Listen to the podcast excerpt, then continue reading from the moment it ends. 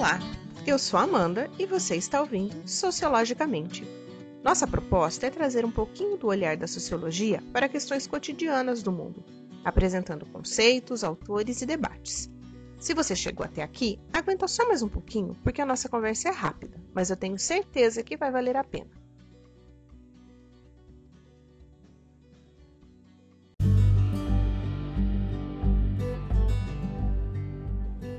Esse é o nosso primeiro episódio. E eu vou dar início a essa nossa conversa a partir de um tweet que eu vi uns anos atrás e que eu tenho guardado comigo, que eu gosto muito, e diz: O que estraga esse país é o pessoal da esquerda, sociólogos e antropólogos.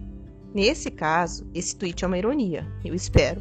Mas, como toda boa ironia, ele revela um pensamento bastante comum entre as pessoas de que as questões e os problemas sociais não existiriam se não fossem criados pelos sociólogos por isso, o episódio de hoje é dedicado a entender esse monstrinho criador de problemas chamado sociologia. Será que é ela mesma que cria os problemas do mundo? Essa associação entre a sociologia e os problemas acontece porque as questões sociais são o próprio objeto da sociologia. Quero dizer, buscar entender e explicar o mundo é a nossa razão de ser. Se os problemas sociais não existissem e a vida fosse o próprio paraíso na Terra, como naqueles folhetos religiosos que de vez em quando a gente recebe, nós provavelmente não teríamos função. Mas isso é praticamente impossível, pois sempre onde tiver gente, onde existirem relações sociais, haverá trabalho para o sociólogo. Nossa tarefa consiste então em observar detalhadamente o mundo, buscando explicá-lo. Se conseguimos torná-lo um lugar melhor ou não, isso é outra história, até porque nós não mandamos no mundo e tampouco estamos sozinhos por aqui.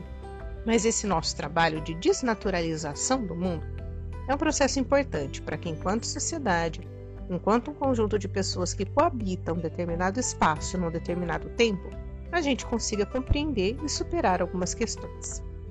E aqui a gente tem uma palavra importante para entender o trabalho da sociologia: a desnaturalização do mundo.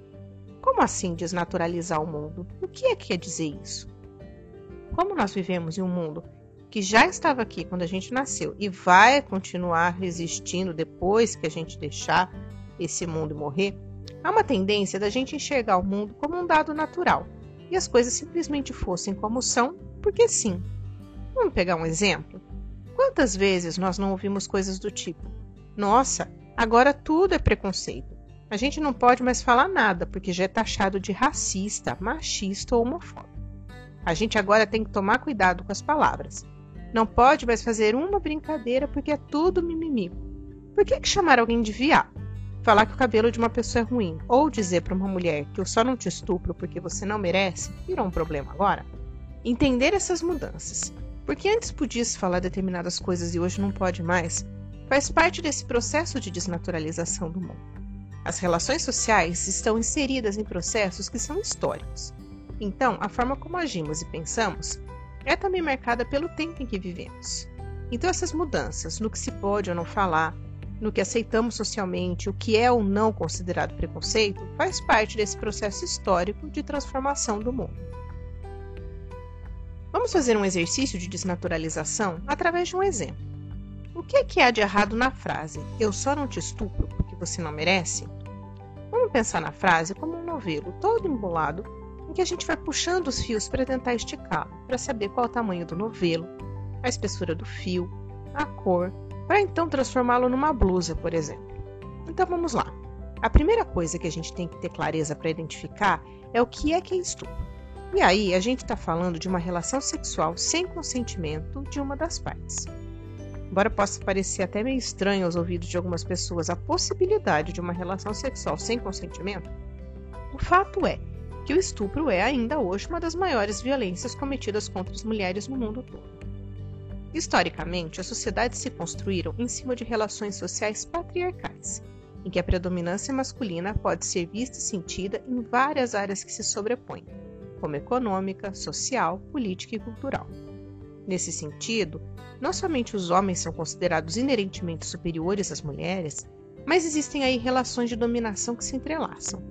Então, mulheres são vistas como uma posse masculina, tendo como única função satisfazê-los, procriar e cuidar de suas famílias. Num mundo em que esse domínio é tido como algo comum, não quer dizer que o estupro não exista. mas como o peso recai sobre mulheres dominadas e subjugadas ao mundo masculino, o significado social do estupro, o que se entende por estupro, pode ser diferente. Ao longo do tempo, uma série de transformações sociais foi rompendo esse elo de dominação, e as mulheres passaram a ocupar espaços que antes não eram vistos como seus, e com isso ganharam voz na reivindicação de direitos. Um deles passa pelo domínio do seu corpo, dos seus desejos e das suas vontades. Mas essa ainda não é uma luta vencida, e o estupro ainda é um medo presente na vida das mulheres. Porém, caminhamos para o entendimento de que ele é sim uma violência e um crime, e não um exercício de um direito e de uma vontade masculina. Então a frase não te estupro porque você não merece escancara a visão de alguém que entende que o corpo e a vontade feminina são de posse de outra pessoa e que, no fundo, toda mulher merece ser estuprada, como se a relação sexual e a satisfação do homem fosse a realização máxima de uma mulher, e quem não merece isso está inclusive fora do mundo. Quando a gente se empenha nesse processo de entendimento do mundo, olhando historicamente, para explicar o hoje, é possível ver que essa trama de relações sociais.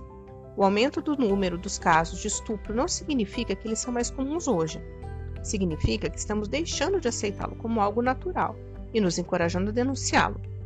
Mais ainda, resquícios de frases como: Mas o que você estava fazendo sozinha nesse lugar a essa hora? Olha a roupa que ela estava usando. Buscam ainda colocar a responsabilidade e a culpa pelo estupro sobre as mulheres, deixando claro que os processos de transformação social não são simples, rápidos ou lineares. Então, minha gente, eu espero que ao final desse exercício tenha sido possível entender que os sociólogos não são os responsáveis pelos problemas do mundo. Pelo contrário, os problemas e as questões sociais existem e nós nos empenhamos em compreendê-los. Mas ninguém precisa ser sociólogo, formado, melhor do que ninguém, para ampliar os olhares e enxergar além dessa cortina do natural. A desconstrução ou desnaturalização é um processo acessível a todos. E mais que isso, é um processo sem volta, e uma vez que a gente se habitua a olhar para o mundo buscando essa teia de significados, a gente passa a fazer isso até na fila do supermercado. Se você estiver disposto a seguir nesse caminho, eu vou ficar muito feliz em te ajudar nesse processo.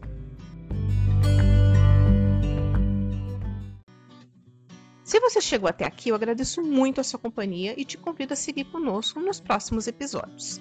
Ah, e se você tiver críticas ao programa ou sugestão de temas, entre em contato pelo e-mail sociologicamente.podcast.gmail.com.